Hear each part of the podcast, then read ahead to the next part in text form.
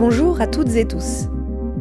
Je m'appelle Charlotte Finet et je vous souhaite la bienvenue dans cet édito de ma série de podcasts C'est quoi ton genre d'humour?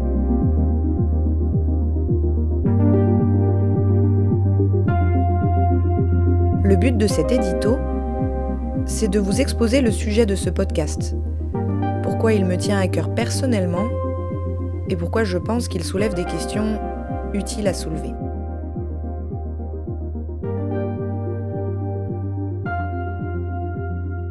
Dans ce podcast, on va parler d'humour, de ce qui nous fait rire, de qui nous fait rire, de qui on fait rire, de pourquoi ce qui nous fait rire nous fait rire.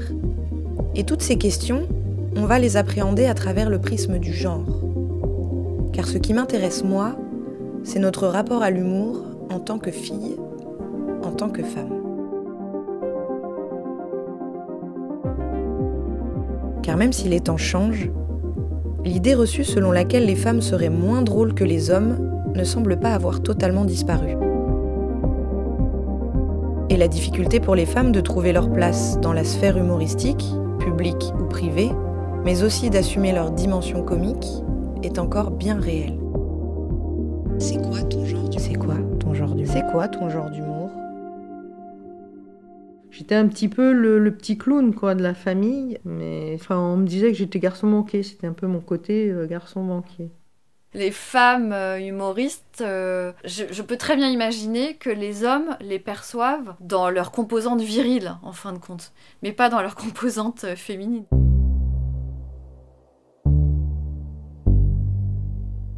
La combinaison de l'humour et du féminin pose de multiples questions.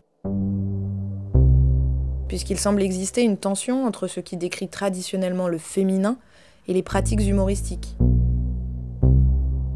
Quand je suis drôle, je me sens un être neutre, voire masculin. Euh, donc effectivement, euh, être, euh, être féminine ou être une fille en étant drôle, c'est pas du tout évident. On n'est pas moins féminine parce qu'on est drôle ou pas. Après, euh, j'ai quand même une grosse tendance à faire des blagues de cul. Ça passe moins quand on est une nana de faire des blagues un petit peu graveleuses. Les modèles traditionnels de féminité, certes dépassés mais encore très ancrés, exigent Retenue, beauté, modestie, séduction. Et paraissent incompatibles avec les pratiques humoristiques qui supposent excès, ridicule, enlaidissement et simplement affirmation de soi. prise de place.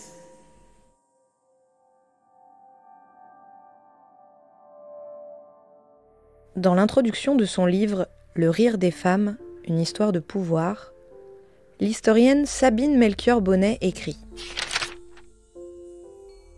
Le rire est contraire à l'image de la femme modeste et pudique. Les usages du monde sont formels. Si le rire de l'homme est considéré comme une juste récréation ou un remède à sa mélancolie, une femme qui rit risque toujours de passer pour une effrontée, une luronne paillarde, une folle hystérique, ou encore de perdre sa séduction et d'être cataloguée en garçon manqué. Durant des siècles, le rire féminin est resté sous surveillance, toléré à condition de se cacher derrière l'éventail. Quand t'es une fille, euh, t'es pas censée, je pense, faire le spectacle en public. Mais moi, quand je regarde autour de moi, j'ai plein d'amies euh, très drôles, très intelligentes, mais c'est rare que qu'elles le montrent. Les gens me disent à de mes mots Pour une fille belle, t'es pas si bête Pour une fille drôle, t'es pas si laide T'es pas... Comment les femmes, pour être drôles, parviennent-elles à se libérer des injonctions féminines qui pèsent sur elles sans pour autant renoncer à leur qualité de femme? À partir de là, existe-t-il une manière féminine de faire de l'humour? L'humour touche aussi évidemment à des enjeux de pouvoir et de séduction, le fameux femme qui rit, traditionnellement maîtrisé par les hommes. T'as l'impression que la fille clown, c'est- la moche. euh, tu vois, c'est celle qui a rien d'autre que l'humour pour s'en sortir, quoi. Si t'es en mode euh, petit clown euh, qui s'agite partout, etc., oui, les mecs peuvent se dire euh, c'est un clown cette meuf, tu vois ce que je veux dire? Genre, c'est pas. euh, Euh, c'est pas une, princesse euh, pince sans rire.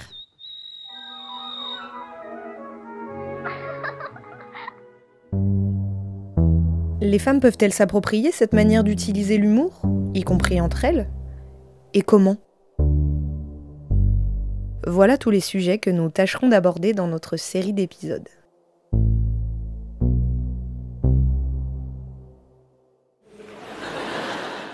De plus en plus d'humoristes femmes prennent possession des planches, des vidéos YouTube, des chroniques radiophoniques.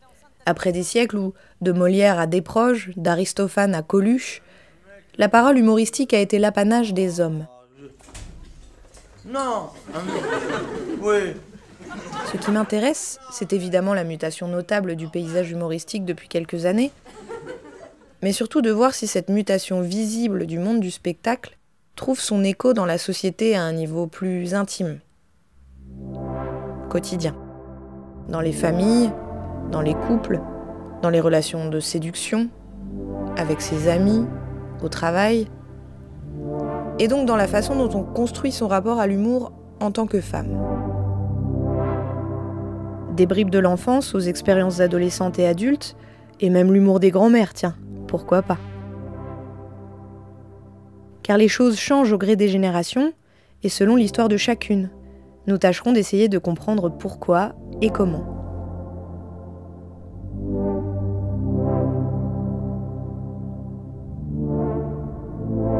Mon point de vue est orienté. Je préfère le dire dès maintenant. Car je pars de mon expérience à moi, je me nourris de ce qui m'entoure et je ne prétends évidemment à aucune exhaustivité. Mon but, c'est de questionner, faire réfléchir. Je n'ai absolument aucun moyen d'échafauder une thèse incontestable sur le sujet. Et d'ailleurs, les thèses incontestables, ça n'est pas franchement mon truc.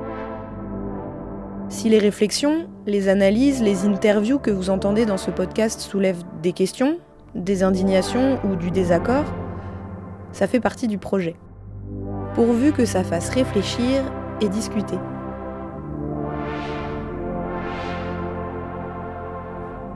Le but, c'est de s'intéresser à l'humour à travers une lorgnette par laquelle je pense qu'on n'a pas tellement l'habitude de le regarder.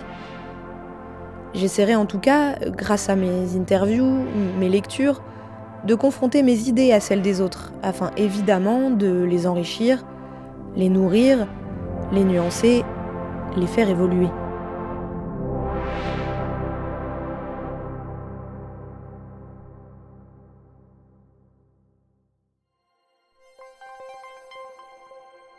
Pourquoi ce sujet m'intéresse-t-il en premier lieu? D'abord parce que je suis une petite dernière, arrivée après trois grands frères, dans une famille où l'humour et le rire prennent beaucoup de place.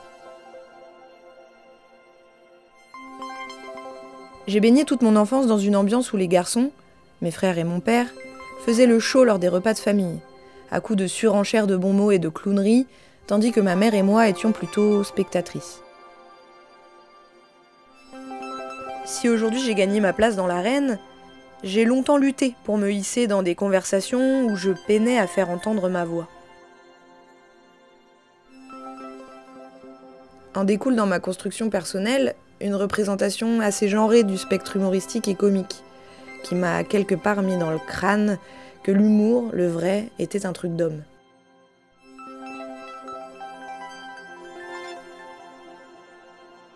Si j'ai conscience que je suis un cas particulier du fait de mon histoire familiale, j'ai ensuite retrouvé lors de nombreuses discussions avec des proches l'idée que dans les familles, les souvenirs comiques étaient plutôt du côté des hommes, père, grand-père, oncle, frère, copain, que de celui des femmes.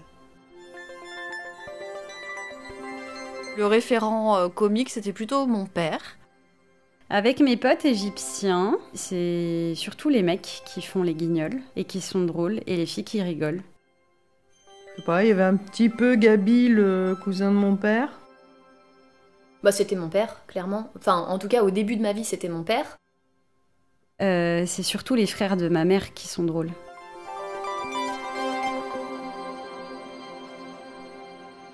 Mon second constat personnel est venu de mon expérience de l'improvisation théâtrale. Improvisation mixte ayant pour titre un sacré parfum.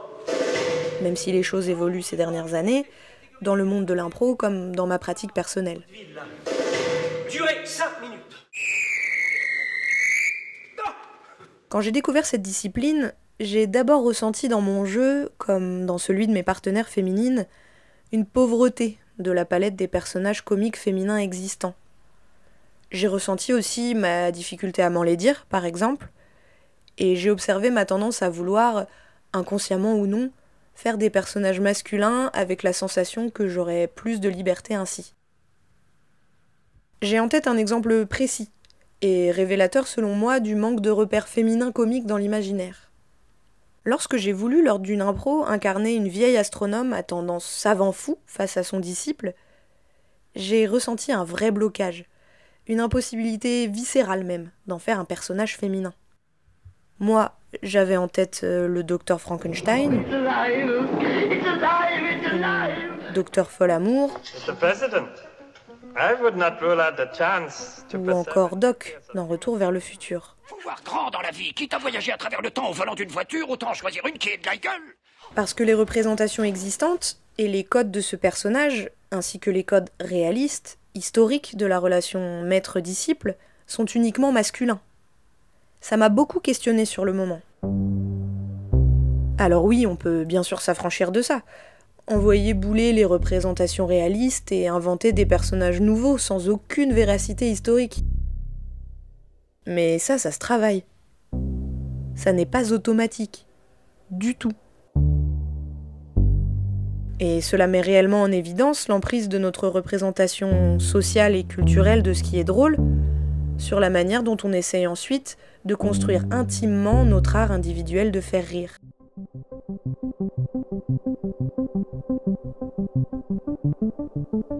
Car oui, historiquement, les personnages comiques qui peuplent notre imaginaire, inspirés du réel forcément, et issus de livres, films, BD, dessins animés majoritairement créés par des hommes, sont naturellement masculins pour la grande majorité.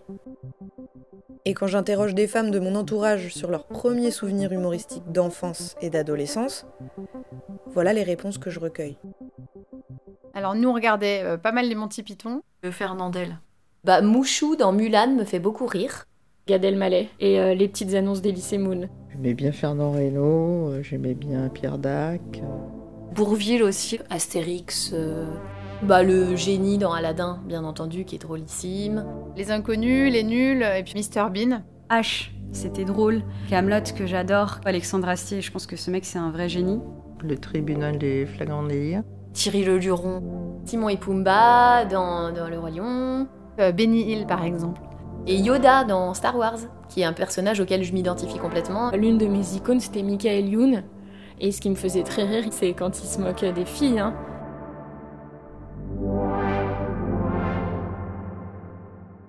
En fonction des références, vous aurez sans doute compris que les personnes interrogées appartiennent à des générations différentes.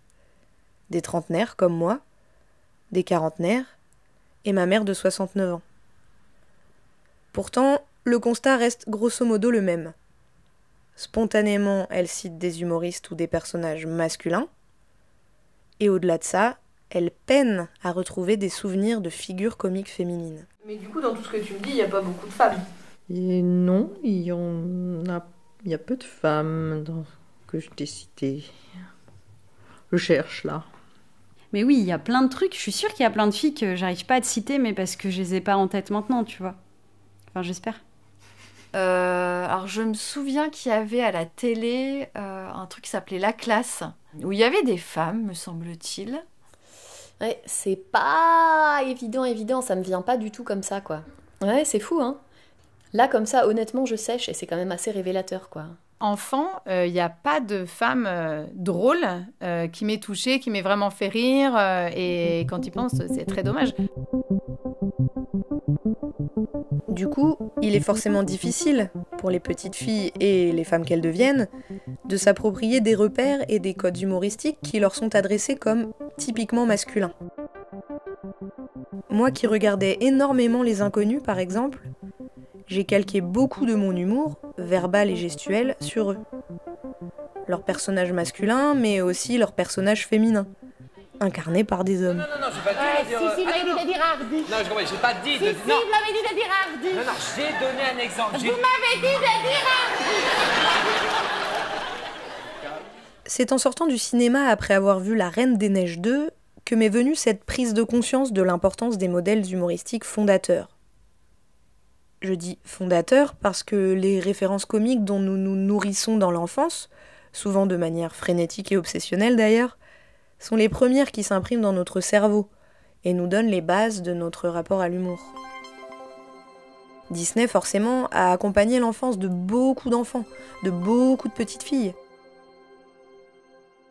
Et si ces dernières années, le studio a pris un virage plus féministe, en proposant des héroïnes fortes et indépendantes, comme Mulan, Mérida dans Rebelle ou Elsa dans La Reine des Neiges, les personnages comiques restent encore et toujours très majoritairement masculins. Elsa est courageuse, vaillante, n'a pas besoin de prince, c'est cool. En revanche, elle reste hyper premier degré, et les rôles comiques sont tenus par Olaf le bonhomme de neige, à quand la bonne femme de neige, et Sven le reine. Cela dit, il est clair que pour les générations actuelles, l'offre comique est en train de changer, grâce à l'émergence de femmes humoristes, autrices, scénaristes, et on est, je l'espère, à un tournant là-dessus. Mais le chemin est encore long, car les réflexes sexistes sont bien ancrés et difficiles à bouger, notamment en matière d'humour qui est un champ que l'on questionne finalement assez peu. Ce sera justement l'objet de ma réflexion. Voilà. J'ai tâché de vous expliquer ma démarche et de vous exposer le type de problématique que je vais traiter dans les épisodes à venir. Les deux premiers, pensés en diptyque et intitulés Blague de papa et Blague de maman, se pencheront pour commencer sur la répartition des fonctions humoristiques dans la famille. Et ce que cela nous raconte. C'est quoi ton genre d'humour? C'est quoi ton genre d'humour? C'est quoi ton genre d'humour? Bonne écoute. Et à très vite